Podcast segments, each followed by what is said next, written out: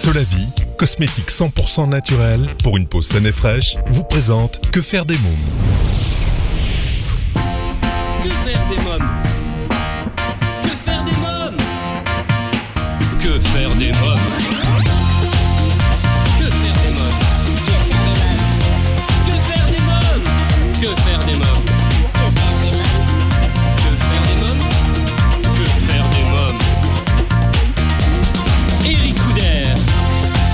Bonjour à tous, bienvenue, c'est Eric Couder, je suis très heureux de vous retrouver pour ce nouveau numéro de Que faire des mômes, l'émission 100% pour les parents.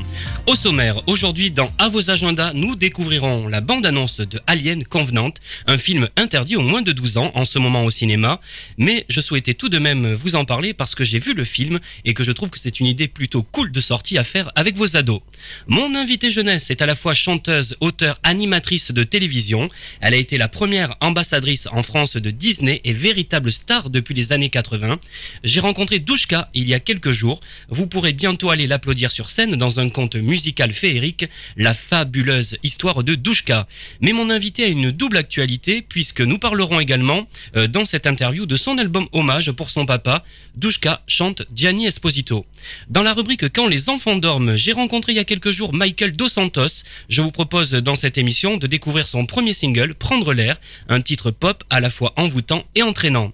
Dans un instant, la rubrique Parlons jeunesse, je serai en ligne avec Caroline Guyot, auteure, illustratrice et fondatrice de TT en TT. Nous allons parler de l'allaitement. Pour retrouver toutes les informations et suivre l'actualité de cette émission, je vous invite à vous abonner à notre newsletter sur quefairedesmoms.fr et à nous suivre sur les réseaux sociaux Facebook, Twitter et Instagram. Que faire des mômes? Ah, l'allaitement, vaste sujet qui vous parle sûrement à toutes vous mamans et femmes qui nous écoutez. Que vous donniez le sein ou non, la question se pose au moins une fois dans la vie de la grande majorité d'entre vous. Et curieusement, quel que soit votre choix et votre manière d'allaiter, il y a toujours des remarques plus ou moins gentilles. C'est à croire qu'il y a une norme universelle. Tout de suite, parlons jeunesse. Mon rendez-vous téléphonique aujourd'hui est avec Caroline Guyot, auteure, illustratrice et fondatrice de TT en TT. Oui, allô? Oui, bonjour Caroline Guillot, Eric Couder de Que faire des mômes? Bonjour. Alors vous êtes auteure et illustratrice et fondatrice de TT en TT. Alors parlez-nous de TT en TT. Qu'est-ce que c'est? Alors, TT en TT est un site qui explique aux mamans et aux parents, en fait, en général, mais principalement aux mamans, ce que c'est que l'allaitement. Comment est-ce que ça se passe? Alors une question, que fait-on du lait? Que fait-on du lait? Mais on fait beaucoup de choses avec du lait. Déjà, bon, alors évidemment, on va le, on va le donner pour les, les- les bébés, évidemment. On peut faire des, du don de lait aussi, par exemple. Ah oui? Et on peut, euh, oui, oui, tout à fait. On peut, les, jeunes mamans peuvent faire du don euh, pour les, les autres mamans qui ont eu des prématurés, qui ne- où la, la, montée ne se fait pas, ça n'a pas eu le temps. Et du coup, elles peuvent aider comme ça. On peut évidemment le, le mettre de côté, le stocker, l'utiliser dans la nourriture des enfants, euh, pendant la diversification. On peut faire énormément de choses avec le lait. Alors quelles sont les remarques faites aux femmes qui reviennent le plus souvent? Oh là là, il y en a tellement. Oui. la, la, la plus grande, c'est évidemment que le lait n'est pas assez bon, qu'il n'y a pas, il y a pas ce qu'il faut dedans. Et du coup, euh, bah, ce serait quand même mieux de passer au biberon, qui en soi, évidemment, est possible. Après, chaque maman euh, fait son choix. C'est un, un projet qui n'est absolument pas pro-allaitement. C'est juste pour donner des, des aides et des- un suivi. Euh, si le bébé se réveille la nuit, c'est parce qu'il n'y a pas assez de matière dedans, il n'est pas assez consistant, donc forcément, bah, c'est normal que le bébé se réveille la nuit, euh, c'est logique. Et puis après, il y a beaucoup de mamans qui sont euh, très mal jugées, qui sont prises pour des femmes indécentes, voire incestueuses si l'enfant est un peu grand. Si par exemple euh, c'est un, un allaitement un peu plus tardif du 6 mois à un an, il y a des mamans qui m'ont écrit, qui m'ont dit que par exemple euh, on les avait jugées comme incestueuses parce qu'elles allaitaient un petit garçon par exemple Ah oui? Où on va on va aussi entendre le fait que bah, une maman qui allait qui du coup ne boit plus d'alcool n'est pas drôle hein, évidemment parce que on est on est plus du tout drôle quand on picole plus. Euh, Il y a beaucoup tout tout est tout est bon en fait que c'est sale que y a une question d'hygiène que évidemment c'est asservissant et avilissant pour la femme le rôle de la femme est complètement euh, bouffé euh, tout tout est prétexte à avoir des remarques. Alors qui est à l'origine de cette idée? Bah, c'est moi Oui. tout simplement.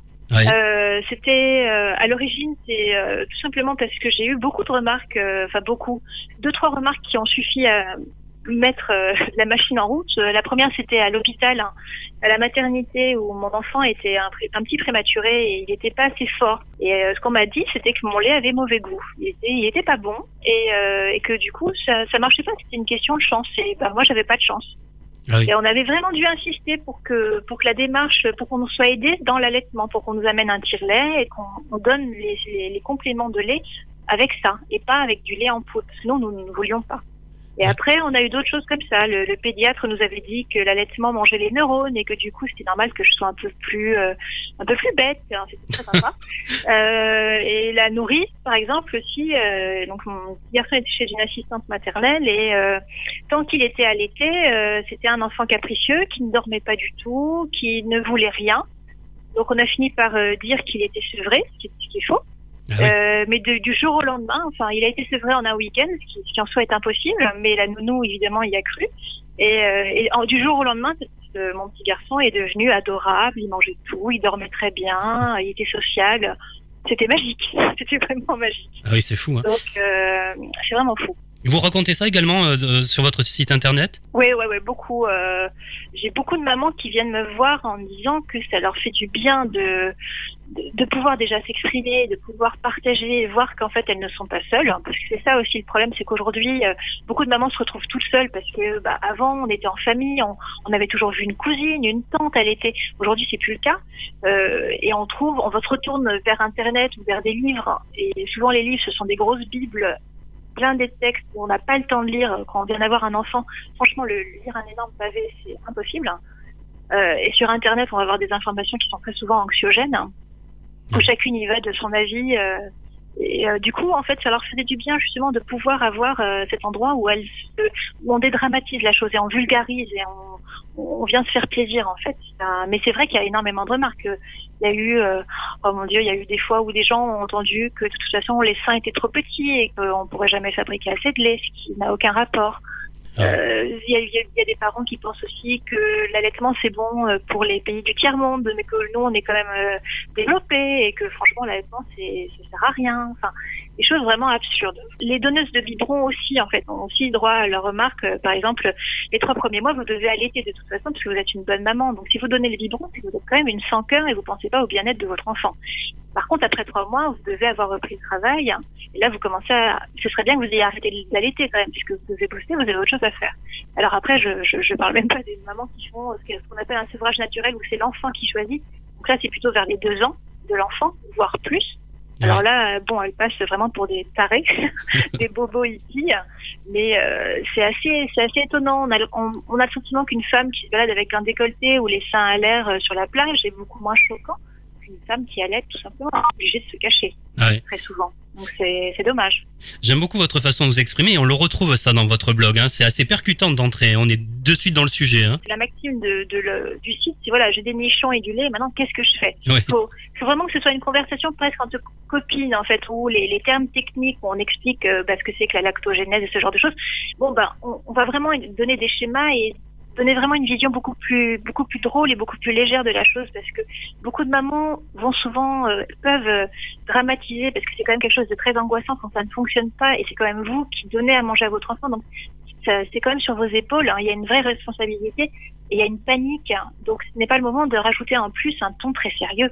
C'est vrai que ça, ça fait du bien et c'est aussi pour ça que j'avais voulu rajouter la dernière partie qui avait été ajoutée au projet c'est ce qui se passe dans le monde parce qu'en fait il y avait beaucoup de remarques sur le fait que on disait bah non ça se passe pas comme ça vous ne devriez pas faire ça c'est incestueux c'est pas bien l'enfant ça va pas lui faire du bien vous allez en faire un capricieux un enfant roi Euh, il y a encore beaucoup de remarques comme ça. Par exemple, il y a les tétés la nuit, donc beaucoup de mamans, par exemple, vont finir par faire du cododo parce qu'elles sont épuisées.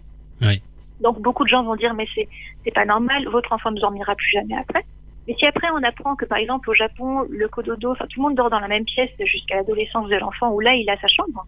Ouais. Et là-bas c'est tout à fait normal, il y a aucun souci. Et il y a d'autres pays où l'enfant tête à, à la demande tout le temps et ça ne pose aucun problème, c'est tout à fait normal.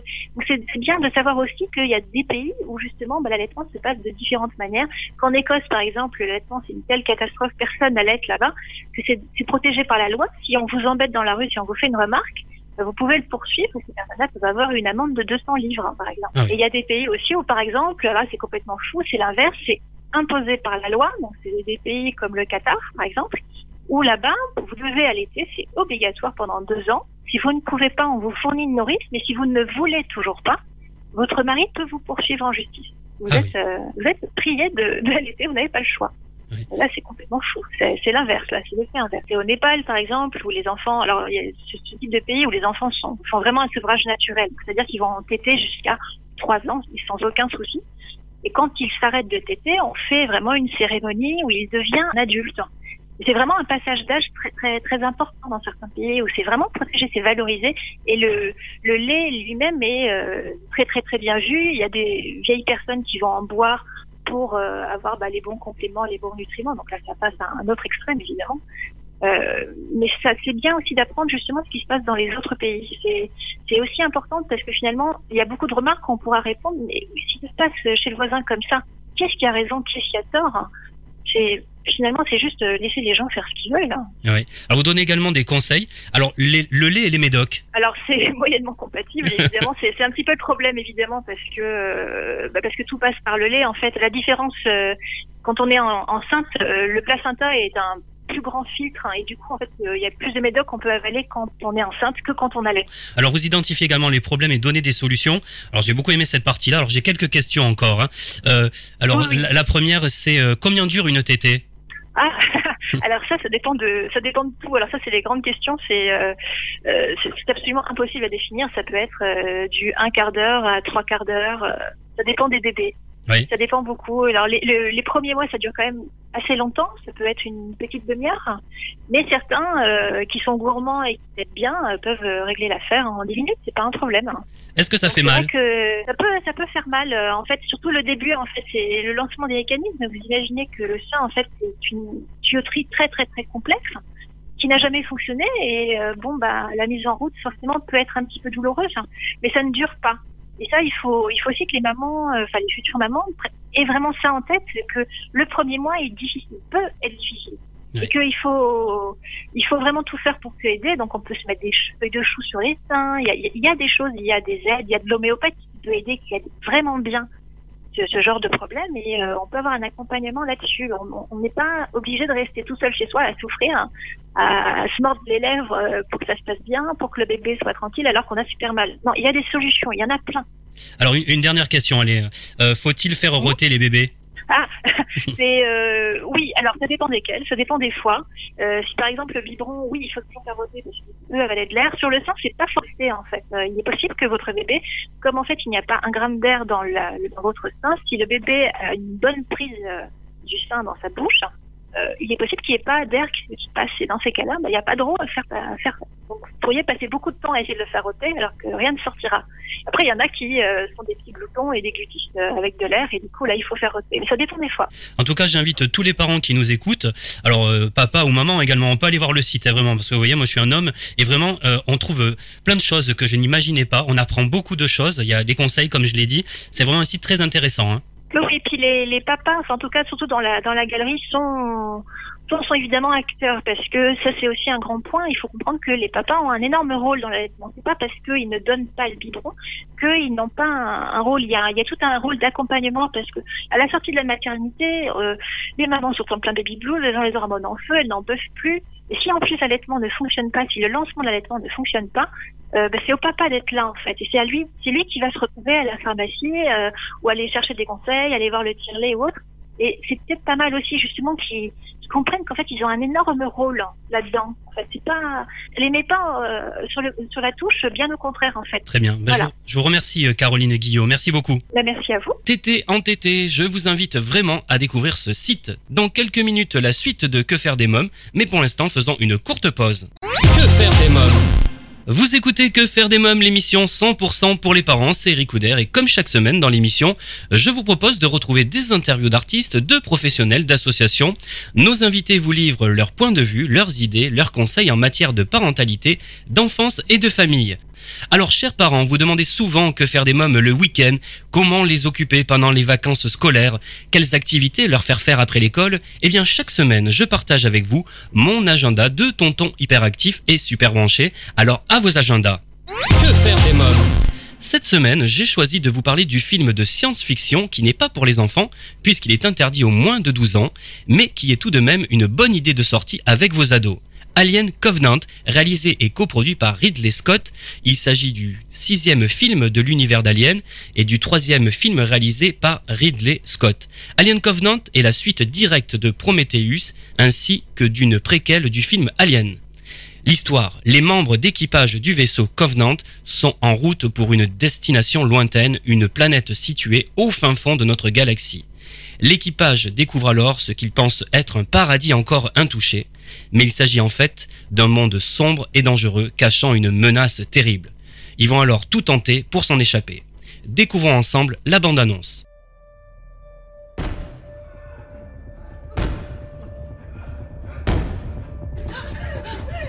Laisse-moi sortir Paris, prêtez, ouvre la porte Je peux pas faire ça. On doit verrouiller pour contenir l'infection.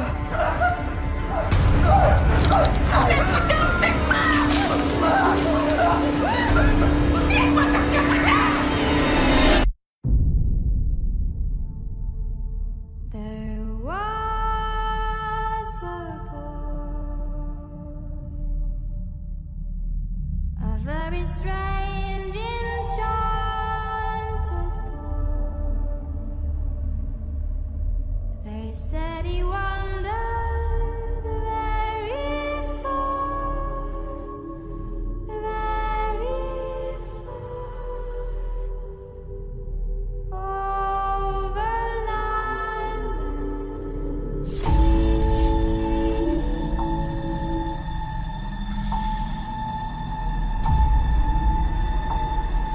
Vous êtes sûr de vous, capitaine?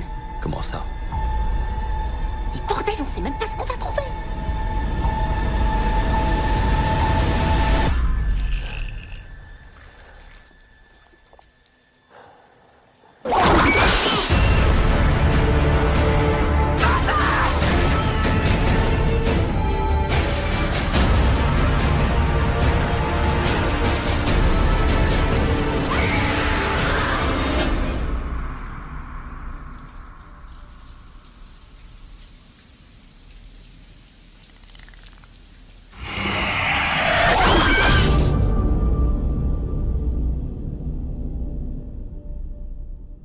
Covenant, un film interdit aux moins de 12 ans, mais je vous conseille ce film pour partager un bon moment de cinéma avec vos ados.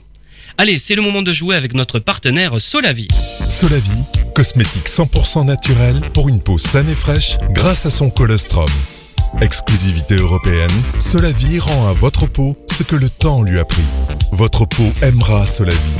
Solavi convient à tous les types de peau et lui donne éclat et luminosité. Comme chaque semaine, je vous propose, grâce à notre partenaire Solavi, de participer au grand jeu concours et de tenter de gagner des produits de beauté femmes et hommes de la gamme Solavi.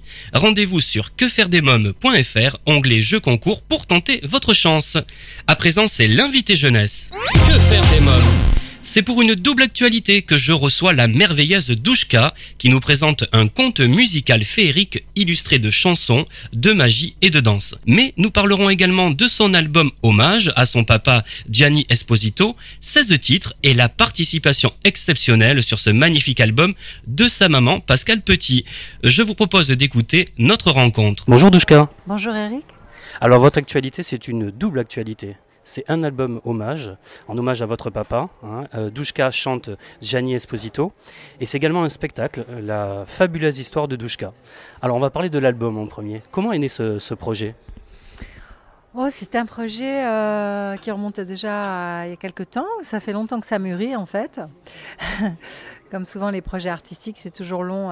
L'accouchement est toujours assez long et, c'est ça qui est bien aussi parce que ça permet de, mûrir les choses. Et en fait, au départ, il y a quelques temps, euh, je me suis décidée à parce que ça a été un coup de cœur énorme de reprendre euh, des chansons de mon papa.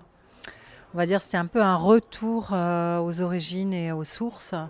Mais c'est pas un projet qui était évident, on va dire, dans ma vie parce que c'était justement trop facile et trop. je veux dire, chanter son père, c'est, voilà, c'est- c'est, trop, euh, c'est la famille, c'est, l'intimité, et puis. euh, euh, pour certains, ça pourrait être perçu comme une forme d'opportunisme. Et donc, je ne voulais absolument pas, parce que pour moi, en plus, le clown, c'était quel... mon père, c'était aussi le clown de mon enfance. Et c'était quelque chose d'intouchable. Et puis un jour, il y a eu une, un- une rencontre comme ça avec un pianiste qui m'a qui m'a poussé à, essayer avec lui au piano. Et, euh, il s'est passé un moment magique, absolument magique, où finalement euh, j'ai retrouvé la voix de mon père, euh, perdu euh, de mon enfance. Et c'est comme s'il chantait à, à travers moi. Il y a eu un grand moment d'émotion. Et hum, c'est vrai que bah, la chose la plus terrible quand on perd un être cher, c'est de ne plus entendre le son de la voix. Au-delà de la vue et du toucher, il y a la voix. La voix et de plus pouvoir avoir euh, cet échange. Et, et finalement, euh, quand j'ai chanté cette chanson, c'est comme si je pouvais parler à mon père. Et hum, voilà, donc de là est né ce projet. Euh, j'ai compris que j'ai senti et touché du doigt que j'avais la maturité pour pouvoir interpréter les chansons de mon papa. Et donc je suis partie dans ce projet euh, hasardeux par rapport à mon image, ex-image de chanteuse pour enfants, de reprendre des chansons rive gauche, euh, chansons à texte, dites chansons à texte. Et puis ça s'est fait euh, un petit peu providentiellement. J'ai rencontré Angelo Zurzolo un jour à l'Européen en allant voir Enzo Enzo sur scène. Je suis tombée amoureuse de, ces, de ce pianiste, artistiquement parlant, j'entends. J'ai trouvé que son piano était absolument sublime et euh, on a parlé, on a sympathisé. Puis il m'a, dit qu'il était arrangeur aussi, qu'il faisait des arrangements pour Yves Duteil aussi. Et, du coup, a- je lui ai proposé ce, projet d'enregistrer euh, des chansons. Donc j'ai choisi euh, 13 chansons de, de Gianni Esposito. C'est un petit peu aussi pour faire vivre euh, ces chansons qui n'ont pas eu le temps d'exister, puisque malheureusement, euh, j'ai perdu mon père quand j'avais 10 ans. Et ces derniers enregistrements remontent à 1972. Il est décédé en 1974. Donc il n'a pas eu le temps de faire, euh, de donner des chansons. Ben, on le sait, elles ont, elles ont une durée de vie euh, euh, parfois intemporelle, comme la, comme la musique classique, et puis aussi. il faut parfois euh, 30 ans, 40 ans pour découvrir ou redécouvrir certaines chansons. Donc je me sens un petit peu investie de cette euh, légitimité de, porter un peu le flambeau de, de l'œuvre de mon père, euh, quelque part en toute humilité, parce que c'est à ma façon, avec ma sensibilité. Et puis euh, j'ai choisi des chansons peut-être qui correspondaient à ma sensibilité féminine aussi. Voilà. Alors on va parler justement du clown, chanson mythique. Quelle est l'histoire vraiment de cette chanson? Alors l'histoire de cette chanson, ben, je, ne la connais pas. Je ne sais pas comment mon père a écrit, sur quelle inspiration il a écrit cette chanson. Tout ce que je peux vous dire, précisément j'entends, tout ce que je peux vous dire, c'est que c'était un amoureux des clowns.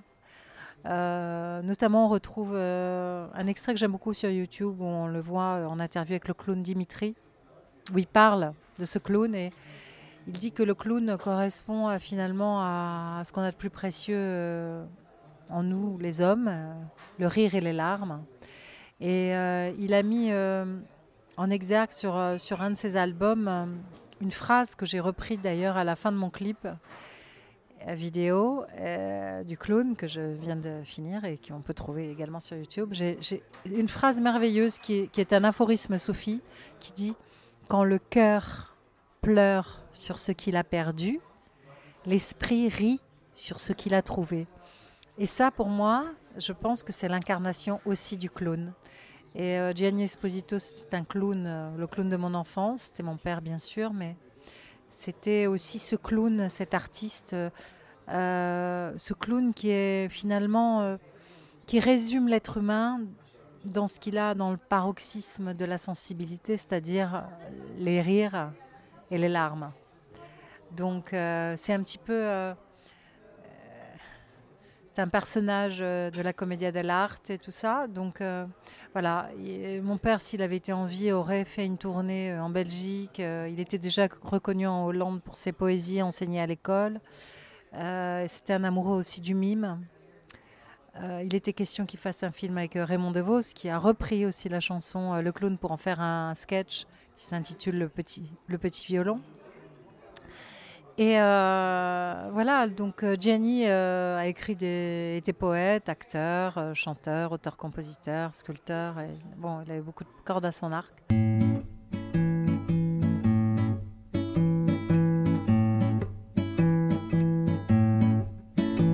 S'accompagnant d'un doigt ou quelques doigts, le clown se meurt. S'accompagnant d'un doigt ou quelques doigts, le clown se meurt. Sur un petit violon, oui, pour quelques spectateurs. Sur un petit violon, oui, pour quelques spectateurs. Et j'ai. C'est un projet de cœur. Euh, J'ai j'ai invité ma maman à la fin de l'album aussi. C'était pas du tout prévu. Mais bon, j'ai fini cet album. J'ai dit quoi d'autre What else Et puis euh, j'ai dit pourquoi pas demander à, maman, euh, bon, qui, évidemment a une carrière de comédienne puisque c'est Pascal Petit et qui a, elle bon, euh, réconcilier mes parents sur un disque puisqu'ils n'ont pas eu le temps de se dire au revoir aussi. C'était ça, un petit peu dans la démarche. Parce que, bon, ma mère, euh, mes parents ne se parlaient pas quand j'étais petite, et ça, c'était un- une grande souffrance. Parce que, bon, mon père avait décidé de ne, de ne plus parler, enfin, de ne plus parler, euh, et de croiser ma mère. Donc, c'était très dur en tant que petite fille. Et en fait, le fait est, dans cet album, à la fin, pour moi, c'était comme réconcilier, passer un, une espèce de, baume comme ça, de pour effacer cette, cette souffrance peut-être euh, dans mon cœur. Et puis, euh, et puis aussi, c'est- c'est tellement... Enfin, moi, j'aime beaucoup la démarche d'intégrer, euh, comme Reggiani le faisait en scène, euh, de la poésie parlée euh, à la musique. Parce que ça, c'est comme, un, comme mon temps quand il, quand il, fait, quand il démarre Les Feuilles Mortes et qu'il parle et que ça s'enchaîne avec la voix chantée, je trouve ça merveilleux. Et pour moi, il n'y a pas de frontière entre la chanson à texte et, la chanson chantée à texte, parce que ce n'est qu'une continuité. Et puis, euh, et puis euh, voilà, j'ai aussi un spectacle plus familial euh, sur, euh, sur les lignes de. sur les traces, on va dire, de de mon passé de chanteuse pour enfants, où je, c'est mon premier en fait conte musical où on réécrit une histoire, une scénographie autour de, moi et puis de d'autres personnages. On va avoir des personnages un peu magiques sur scène avec euh, euh, plein de choses un peu magiques. Et euh, moi, je ne veux pas déflorer les, choses du spectacle, mais ça va être un joli spectacle avec, avec des beaux costumes qui s'intitule La fabuleuse histoire de Douchka. Et, il y, aura, il y aura plein de choses qui vont, je pense, enchanter les enfants et les parents, j'espère aussi. Et il y aura évidemment des chansons pour les enfants d'aujourd'hui, bien sûr. Donc je vais reprendre certaines chansons euh, sur un, panneau euh, dans la scénographie qui sera consacré à mes années Disney, mais il y aura des nouveautés, des chansons inédites et puis, euh, et puis aussi des, des chansons qui plaisent aujourd'hui aux enfants, des chansons à succès actuels. Dans quelques minutes, dans Que faire des mômes, nous parlerons jeunesse, famille et enfance, mais pour l'instant, c'est la pause. Que faire des mômes? De retour pour la suite de Que faire des mômes, l'émission 100% pour les parents. Chers amis auditeurs, savez-vous que vous pouvez réécouter l'émission? Eh oui, le podcast est mis en ligne tous les lundis dès 7h sur quefairedesmômes.fr. Allez à présent, je vous propose d'écouter la deuxième partie de l'invité jeunesse. Que faire des mômes? Alors, Odouchka, où avez-vous grandi? Alors, j'ai vécu en région parisienne toute ma vie. Euh, j'ai grandi euh, près de Saint-Germain-en-Laye, vers Ménil-le-Roi. Après, en Vallée de Chevreuse. Et puis après, je suis à l'adolescence venue vivre à Paris. Voilà. Quelle petite fille étiez-vous? Oh, une petite fille euh, rêveuse euh, qui aimait beaucoup la musique. euh, j'ai toujours chanté, dansé. euh, Enfin, j'ai toujours aimé le monde des artistes, de la poésie aussi. Bon, c'est vrai que je suis tombée un petit peu dans la marmite, il faut bien le dire, avec des parents artistes. Un grand-père aussi qui était chef d'orchestre. Donc j'ai fait, j'étais dans les chorales. Vincent Petit. Maurice Vincent Petit, vous êtes bien renseigné. Un, grand papa un grand-père que j'aimais énormément et qui m'a qui, m'a donné le goût de la musique. Et c'est merveilleux parce que quand on, on est petit et qu'on apprend la musique, en fait, ça développe les sens. Et c'est prouvé hein, maintenant scientifiquement parlant que la musique développe euh, le cerveau, l'intellect. euh, enfin bon, ça n'a pas fait de moi une scientifique. hein, J'ai toujours été nulle en. Mais bon, euh, par contre, je suis intimement persuadée que la musique développe, euh, en tout cas, le- l'enfant l'épanouit et lui donne euh, On dit que ça, que ça permet d'acquérir, d'avoir des acquisitions, plus d'aptitude pour les langues, une ouverture d'esprit. Bon, le- travailler l'oreille, c'est un sens qui est fondamental et il n'y a pas que la réflexion intellectuelle et ça permet d'ouvrir, euh, d'épanouir les enfants. J'ai eu une enfance contrastée, on va dire, avec des choses très très heureuses et exceptionnelles ou... et puis des choses un peu plus tristes parce que j'étais. Je, J'étais aussi euh, un peu déracinée puisque je ne vivais. J'ai été séparée de ma maman à l'âge de 3 ans et je vivais chez ma tante et mon, père venait occasionnellement. Donc je voyais mes parents euh, ponctuellement, mais je n'étais pas élevée euh, au jour le jour par mes parents. Donc ça, je pense que c'est. Bon. Mais beaucoup d'artistes ont des manques de l'enfance, c'est pour ça qu'ils cherchent euh, aussi cette reconnaissance d'amour et de qui cherchent l'amour à donner à beaucoup recevoir du public aussi. C'est je regardais une interview de Barbara Streisand l'autre jour qui parlait de son enfance et, et quand elle a écrit Yentl, euh, je crois qu'elle avait bouclé la boucle. J'ai l'impression de faire un petit peu la même chose dans ma dimension à moi, humblement, euh, de petite artiste française, euh, de faire la même chose avec cet album aujourd'hui. Quelle maman êtes-vous? Alors, je suis une maman, euh, on va dire, euh, d'un côté, mes enfants vous diraient que je suis une maman poule. Je l'ai été jusqu'à cette année, puisque je vivais avec mes enfants. Et puis euh, maintenant, je m'émancipe un peu, donc je suis en pleine crise d'adolescence à nouveau, puisqu'ils sont chacun partis vivre de leur côté. Bah, ils sont grands, ils ont euh, 25 ans, 24 ans, 26 ans, c'est des grands enfants, on va dire maintenant. Mais je suis une maman très, oui, je suis mes enfants, bah, très attachée à mes enfants. Euh, j'ai été très proche d'eux jusqu'à ce qu'ils euh, qu'ils aillent à l'école. Je n'ai pas travaillé jusqu'à ce qu'ils aillent en maternelle. C'était un choix. Et puis, euh, et puis après, j'ai fait comme j'ai pu. Euh, la vie m'a pas épargné, on va dire, à certains égards, puisque j'ai divorcé. J'ai quitté ma carrière Disney volontairement parce que j'avais fait le tour et que j'ai toujours été passionnelle et artistiquement parlant, j'ai jamais voulu après mes années Disney, euh, faire des compromis. Bon, j'en ai fait quand même, d'une certaine façon, parce qu'il y a certaines choses que j'ai faites que bon, j'aurais pu éviter, mais c'était aussi de la façon euh, d'élever mes enfants et de pouvoir continuer à garder la, tête haute et puis de gagner ma vie, parce qu'il y a aussi ce paramètre-là dans la vie. Voilà, mais je pense que j'ai essayé d'être une bonne maman du mieux que j'ai pu. Et j'adore mes enfants, et voilà. Et mes enfants m'adorent. Donc il n'y a pas de souci, j'espère. Voilà, j'ai essayé de leur euh, donner euh, le sens. euh, j'ai beaucoup parlé avec mes enfants. J'ai une maman très, très ouverte, très, très proche d'eux. Voilà. Alors vous êtes une, une artiste complète, vraiment, grande artiste, parce que vous êtes à la fois auteur, compositeur, vous jouez au théâtre, vous avez écrit des livres, animé des émissions radio et télé, et vous avez été mannequin à l'âge de 12 ans également pour, euh, chez Elite. À l'agence, qui était un département de l'agence Élite, oui. Euh, oui, euh, bah, grande artiste, je sais pas, euh, comme dirait Jacques Brel, euh, parce que j'aime bien euh, ce qu'il dit à ce propos, il n'y a pas d'artistes qui ont du talent, il n'y a que des artistes qui bossent. c'est vrai, je trouve que bah, le talent, c'est l'envie de travailler. Et c'est pas moi qui le dis, c'est lui qui l'a dit, mais je trouve ça génial, ce- ce- ce- ce- cette analyse qu'il a fait. Parce que c'est vrai que bon, le talent, c'est le potentiel qu'on a en soi, mais si on ne le développe pas. euh, Donc, bon, j'ai eu la chance de faire beaucoup de choses. J'aurais voulu faire plus, mais justement, le fait d'avoir trois enfants, euh, ça m'a un petit peu quand même freiné dans mon, dans mon travail artistique, faut bien le dire, parce que c'est c'est prenant. Et, euh, et puis, euh, j'avais pas la vie de Angelina Jolie, euh, qui a euh, cinq nurses, et, euh, et voilà, et.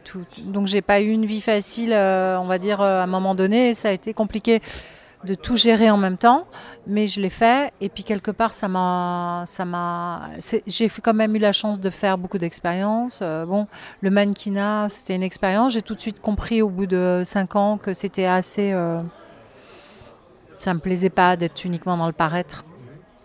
Et j'ai je suis tombée amoureuse de, ma prof de chant qui m'a révélée au chant. Enfin, je veux dire, c'était un coup de cœur énorme. C'était euh, le jour où j'ai euh, rencontré le, chant parce qu'en fait j'avais connu la musique petite, j'étais dans une chorale, mais à l'adolescence je ne savais pas trop si j'allais être comédienne, chanteuse. euh, et donc j'ai croisé la, la, prof de chant de mon père, qui était cantatrice russe, ancienne cantatrice russe. Et qui me dit qu'est-ce que tu veux faire dans la vie? Je dis oh bah, je sais pas, euh, artiste, mais je sais pas quoi encore.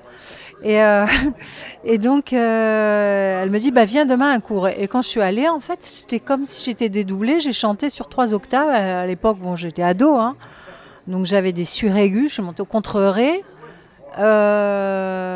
contre mi, et je descendais. Bon.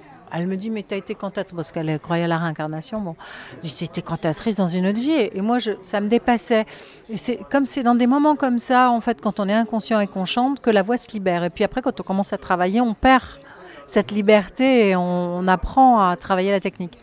Mais de ce jour-là, j'ai su que c'était le chant. Et, et ce qui est drôle, c'est que mon papa, quand je suis née, euh, c'était euh, un petit peu spécial. Il a, il a voulu couper le cordon ombilical. Et il a mis ce cordon ombilical dans, dans un- dans une Bible et dans un piano. Et il a, fait le vœu pour que je sois chanteuse. Et puis bah, ça s'est avéré. Alors bon, c'était pas trop risqué comme, euh, choix non plus, hein, parce que en étant enfant de chanteur et de comédien, bon, il y avait de fortes probabilités, mais bon voilà quoi. Alors je sais pas. En tout cas, ça s'est fait comme ça. Et puis, euh, puis après, c'était que du travail, parce que travailler la voix, ben, il y a des gens qui sont surdoués et qui, et qui chantent toute leur vie sans avoir travaillé. Moi, ça n'a pas été mon cas. Et puis je trouve que chanter, bon, je chantais quand j'étais petite, je connaissais tous les répertoires de, j'étais fan de Sheila, de, Sylvie Vartan, tout ça, je connais, c'est tout par cœur, les chorégraphies, tout ça. Mais après, quand on, j'ai voulu devenir chanteuse lyrique, après j'ai fait de la variété aussi avec Daniel Licari. euh. Après, quand on travaille, on se rend compte que travailler la voix, c'est, euh, un instrument de musique, quoi. Et, euh, et c'est difficile. Et il y a plein de choses. Et je continue de travailler. D'ailleurs, je suis en formation de jazz, là, parce que euh, je- voilà, je crois que jusqu'à la fin de ma vie, je vais apprendre et travailler. Mais c'est comme ça, c'est une, passion, quoi. La musique et le chant, euh, c'est un instrument à part entière et il faut travailler. Et c'est génial. Moi, je, trouve que c'est sculpter la voix, apprendre les rythmiques et les interprétations. C'est merveilleux. Bon, J'étais présentatrice télé, c'était aussi une autre aventure. J'ai fait du théâtre, un petit peu avec Patrick Topalov. Les dernières représentations de Patrick, malheureusement, qui nous a quittés, mais euh, c'était une belle expérience aussi. Je rêverais d'être comédienne. Je pense que je le suis quand j'interprète mes nouvelles chansons euh, poétiques euh, en scène, ou également quand je chante du Disney en scène, où j'essaie de faire rêver et d'être Alice euh, aux, merve- merveilles intemporelles. Mais bon, c'est c'est que du bonheur et que de l'envie, voilà. Parlons un peu de Disney alors, parce que vous avez été la première égérie de Disney quand même, hein, en France. Alors, euh, pour remettre les choses dans le contexte, oui, j'étais la première égérie euh, qui avait le contrat d'exclusivité avec Walt Disney, France-Europe. Mais avant moi, il y a eu quand même Monsieur Henri Salvador, qui a chanté Zorro est arrivé. D'ailleurs, il a mis toute sa vie pour euh, se détacher de ça et de, de faire valoir au métier et qui barrait la route quelque part euh, parce que Henri Salvador euh, il a galéré pour sortir son album qui était album de platine hein, à 80 et quelques années 82 ans je sais pas exactement je me souviens plus mais voilà. Et il a dit à tout le métier aux victoires de la musique il a dit vous avez quand même attendu euh, 40 et quelques années pour faire péter le pétard mais je savais que ça exploserait un jour en rigolant avec son rire et bon voilà, c'était euh, Henri Salvador, euh, avec le talent, euh, c'est lui qui a quand même euh, été l'in- l'inspirateur de la bossa nova et de, plein de choses qu'il a, qu'il inventé. C'était un artiste euh, hyper talentueux, quoi. Mais bon, alors, Disney, euh, donc, euh, il y a plein de gens, que, euh, Annie Cordy aussi, et puis aux États-Unis, évidemment, Britney Spears, euh, Justin Timberlake, euh, Christina Aguilera, enfin bon. Il y a d'autres gens. Mais euh, c'est vrai que les contrats d'exclusivité, etc., euh, il n'y a pas eu grand monde qui a tenu le, rang. euh, ou, simplement aux États-Unis, comme Britney, c'était ponctuel pendant 2-3 ans. Et, moi, quelque part, je vous dirais que c'est ce que je voulais faire. C'est-à-dire que je voulais faire 3 ans Disney et après évoluer. Et puis ça n'a pas été possible à ce moment-là, parce que ça marchait trop bien et que bah, la production n'était pas d'accord. J'étais en contrat pour me faire évoluer musicalement parlant. C'est pour ça que je me suis un peu étouffée dans mon système. Je pense qu'ils auraient dû me suivre. Et puis, euh, et puis euh, me faire, continuer à faire du Disney, mais pas que ça, parce qu'un artiste, on peut pas le mettre dans une boîte. Romy Schneider, elle a fait Sissi euh, à un moment donné pendant les premières années de sa carrière de comédienne, et puis un jour, elle a dit stop, je veux faire autre chose. Bon.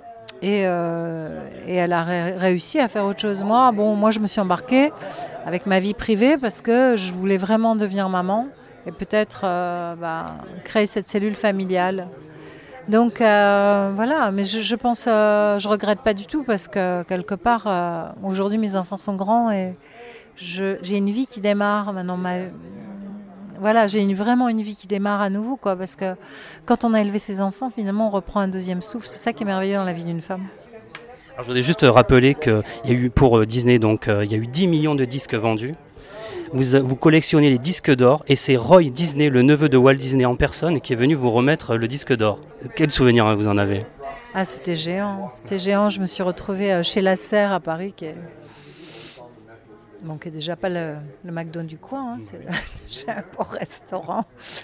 Et, euh, d'avoir Roy Disney, qui était vraiment la photocopie physique euh, de Walt, avec ses petites moustaches comme ça, euh, à l'américaine, très, très bel homme, hein, qui m'a remis le disque d'or. C'était un grand moment d'émotion.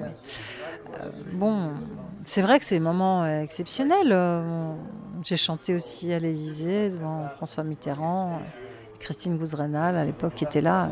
Bon, j'ai eu des choses. J'ai posé la première pierre au parc Disney, Euro Disneyland, des choses comme ça. C'est bizarre en fait parce que je crois qu'à l'époque je mesurais pas quand même le l'exceptionnel euh, de de ces moments, euh, le côté euh, voilà un peu vraiment c'est quand même pas rien, mais de vivre des choses comme ça aussi jeune. Mais j'ai pas non plus mesuré le l'importance parce que j'étais d'abord j'étais jeune et puis deuxièmement c'est arrivé très très vite. Je suis sortie du lycée, j'étais tout de suite disque d'or. euh, j'ai beaucoup travaillé, c'est vrai, mais euh, euh, j'étais une bosseuse. hein, je bossais beaucoup beaucoup. Je, je, faisais beaucoup de training à l'américaine, quoi, jogging, cours de danse, plusieurs par semaine, cours de chant. Enfin, j'étais, j'ai toujours aimé bosser. j'ai toujours aimé travailler pour pouvoir produire sur scène.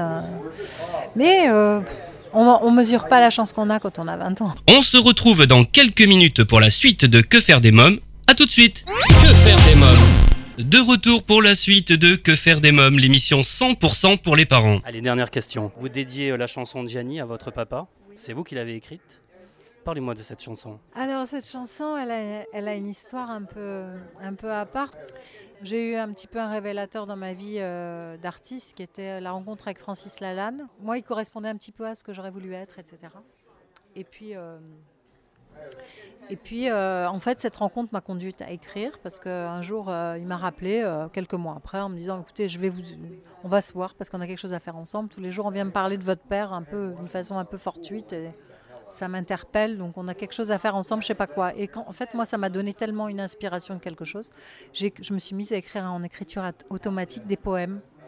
Et, ça, vraiment, c'était comme de l'écriture automatique. euh, Enfin, je sais pas si, si vous savez ce que ça veut dire. C'est-à-dire, on écrit comme ça sous l'inspiration et ça coule, ça coule, ça. Et j'ai été le voir, j'avais écrit 10 poèmes en 10 jours, quoi. Ce qui, qui- ce qui n'est pas évident, hein, je peux vous dire aujourd'hui, bon, où j'écris un peu plus, enfin, où j'ai écrit un album, où j'ai écrit un recueil de poésie, ben, justement suite à ça, euh, écrire, euh, c'est pas, parfois ça coule comme ça, puis parfois euh, c'est complètement, ça, ça peut être compliqué ou, ou- ou c'est un véritable travail, quoi, de parolier, ce que je ne suis pas, hein, parce que parolier c'est pouvoir écrire pour les autres, et ça c'est encore une deuxième étape. Et, euh, et en fait, euh, j'ai écrit mon recueil de poésie en 97 euh, suite à cette rencontre qui est sorti aux Belles Lettres. Et il m'a poussé en me donnant confiance, en me disant Mais si vous pouvez le faire, il a, bien fait. Il m'a dit Vous allez voir, ce sera un point de départ. Et quand j'ai fini mon album, Pop, euh, que, j'ai fini en 2009 avec la compositrice de Tal, Laura Marciano et Simon Cabi, donc j'ai fait un album éponyme avec des chansons à texte où je racontais un peu mes émotions de femme. J'ai euh, écrit cette chanson euh, Gianni. Et, euh, et donc, euh, j'ai appelé Francis pour le remercier de m'avoir poussé à l'écriture. Et la première chose qu'il m'a dit, il m'a dit Est-ce que vous avez écrit une chanson pour votre père? J'ai dit non. J'ai dit Mais je suis à 15 jours de mixage, c'est trop tard. Il me dit Écrivez, allez-y. Encore, il me remettait au travail pour écrire dans l'urgence, parce que déjà, le recueil de poésie, il fallait, le faire en trois mois. Et, et je me suis dit, je vais écrire le texte. J'ai dit, vous me faites une musique. Il me dit, d'accord, on se rappelle. Et puis en fait, on ne s'est pas rappelé pour la musique. Du coup, j'ai fait la musique aussi. C'est la première compo que j'ai fait. Et c'était merveilleux en fait d'écrire cette première chanson paroles et musique pour mon papa, parce que j'avais écrit des textes déjà, mais jamais paroles et musique. Et voilà, j'ai vécu un instant de bonheur dans l'écriture. Et du coup, ben, j'ai forcément, puisque j'ai je viens d'enregistrer cet hommage euh, à, mon père avec tout- toutes ces, ces chansons à lui pour le coup, euh, du coup, euh, j'ai réenregistré la voix de, de Gianni et je, l'ai placée dans mon nouvel album, évidemment, puisque c'est l'hommage à, mon papa Gianni Esposito, l'album qui sortira en automne au fond du cœur. Voilà. Et cette chanson a été composée à la flûte à bec. J'ai été chercher un clavier pour la finir parce qu'il n'y avait pas assez de notes sur ma flûte. Et puis voilà, puis quelque part la boucle est bouclée parce que là, finalement, euh, quand j'étais petite, euh, mon père m'a donné envie de faire de la flûte à bec. Il m'avait offert une très très jolie flûte baroque. Et, voilà, tout ça c'est une histoire. euh, c'est. Enfin, c'est un peu retrouvé, je me fais plaisir, on va dire. J'espère que le public sera sensible aussi, bien sûr, parce que. Et puis qu'il a- qu'il aimera ces, ces nouvelles chansons. Très bien, merci Douchka. Merci beaucoup, Eric, et merci à tous. Douchka, un album. Douchka chante Gianni Esposito et un spectacle pour toute la famille à ne pas manquer. La fabuleuse histoire de Douchka. À présent, c'est la rubrique Quand les enfants dorment. Que faire des mômes? Pour cette dernière partie d'émission, j'ai rencontré il y a quelques jours Michael Dos Santos.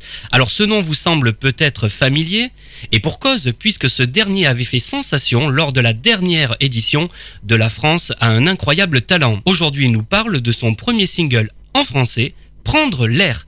Bonjour Michael Dos Santos. Bonjour. Alors votre actualité c'est un single, Prendre l'air. Alors parlez-moi de ce single. Alors single c'est c'est le tout premier de ma carrière donc c'est un grand moment pour moi.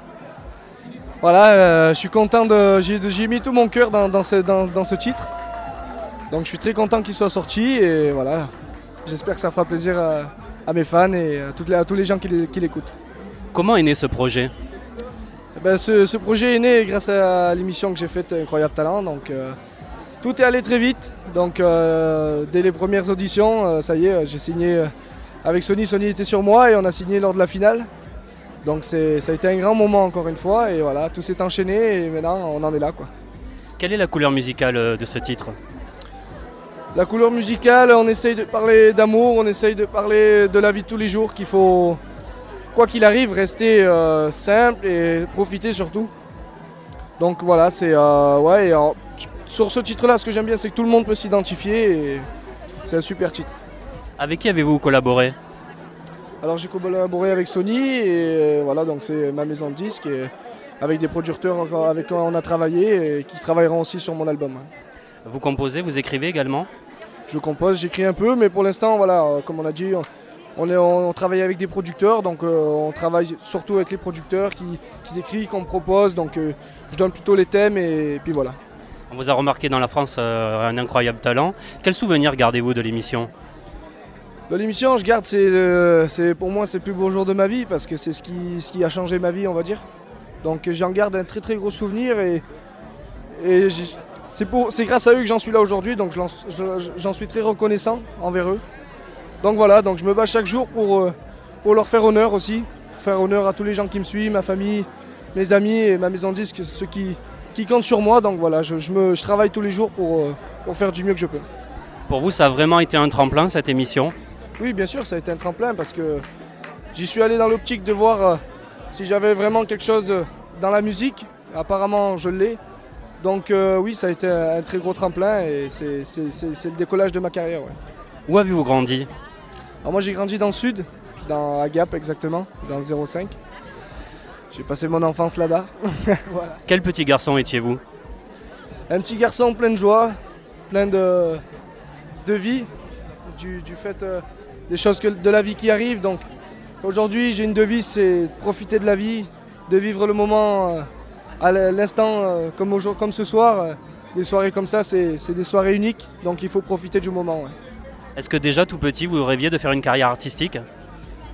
Oui et non, parce que voilà, c'est euh, il y a plein de choses qui m'attiraient comme le foot, etc. Mais la musique est vraiment arrivée lors de- du décès de ma maman. Et, dans la musique, j'ai trouvé beaucoup de choses qui, qui m'ont fait du bien, qui m'ont fait relever la tête, comme j'ai pu le dire. Et voilà, c'est la musique, c'est devenu quelque chose de, de très très fort. Et aujourd'hui, je pense que si on m'enlèverait on m'enlèverait la musique, c'est comme si on m'enlevait la vie, quoi. Quel parcours euh, professionnel avez-vous suivi? Il y a eu maçon, je crois, puis il y a un autre. euh, Exactement. Maintenant, je suis plaquiste. Maintenant, voilà, je vais, je vais venir habiter sur Paris pour euh, faire euh, de ma passion un métier.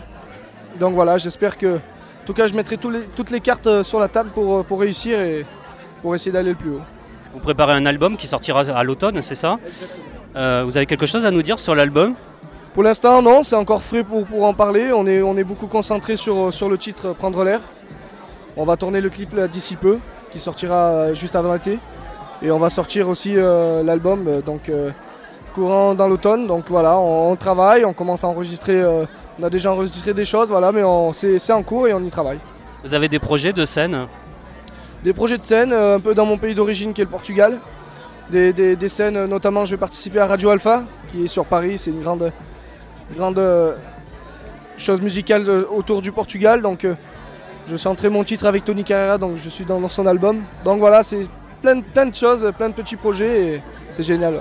Vous retournez au Portugal encore?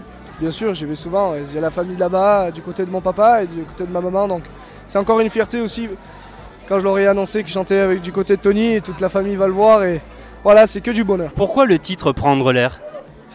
Ben, on a hésité sur beaucoup de titres, mais prendre l'air, c'est vrai qu'il sortait du lot. Et dans la chanson, j'aime bien quand on monte d'un cran et qu'on montre aussi la sensibilité. Et dans ce titre, comme j'ai dit, on- plusieurs personnes peuvent se, peuvent se voir dedans. Ouais, histoire de couple, histoire de plein, plein, plein de choses, voilà. Donc euh, ouais, ce titre, il est, c'est mon premier, donc il, il met fort pour moi. ouais. Quelle est votre façon à vous euh, de prendre l'air? Dans la musique, dans la musique, je prends l'air, je prends ma guitare, euh, je vais, je vais dehors, je joue avec le soleil. Voilà, c'est, c'est ça, prendre l'air, profiter de la vie, de sa famille, s'entourer, et vivre la vie, quoi. Merci Michael Dos Santos. C'est au plaisir.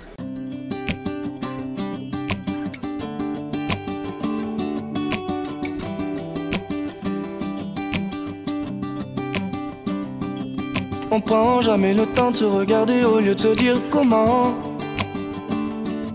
Les autres peuvent se quitter, laisser tout de côté sans vivre le présent. On croit qu'on sera toujours à l'abri et qu'on vivra tous nos sentiments. Sans l'envie de s'arracher comme font les autres, il paraît que c'est courant.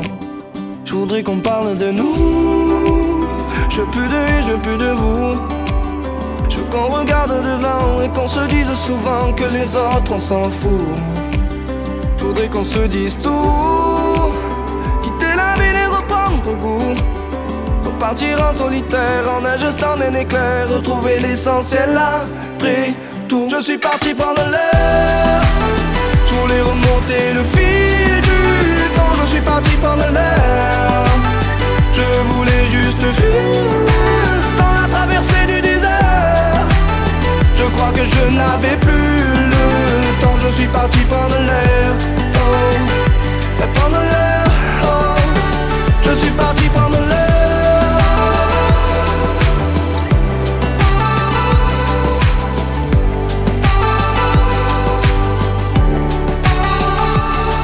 Mes peurs d'adolescent pourraient me revenir en un instant.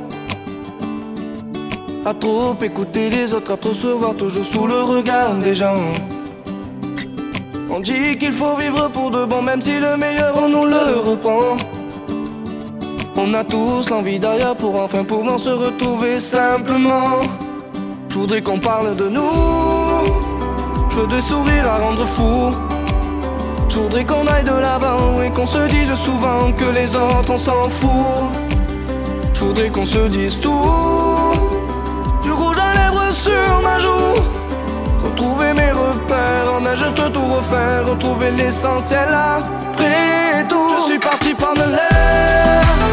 Je voulais remonter le fil du temps. Je suis parti prendre l'air.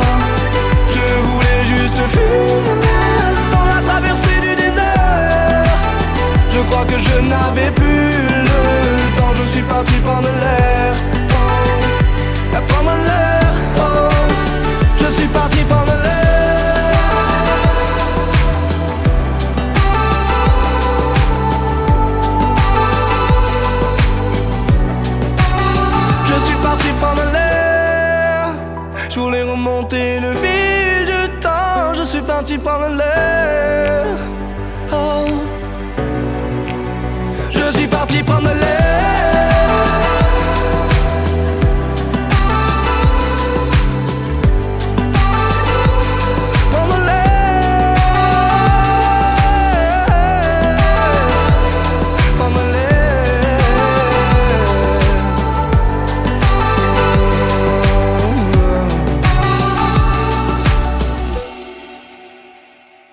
L'air, le premier single de Michael Dos Santos à vous procurer sans plus attendre.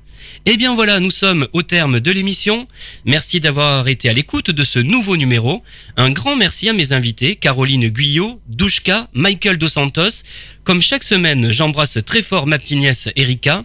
Je vous invite à vous abonner à la newsletter de l'émission et je vous rappelle que vous pouvez retrouver toutes les informations de cette émission en vous connectant dès maintenant sur quefairedesmoms.fr. N'oubliez pas de nous suivre sur les réseaux sociaux, euh, Facebook, Twitter et Instagram. Que faire des mômes pour aujourd'hui, c'est terminé. Bye bye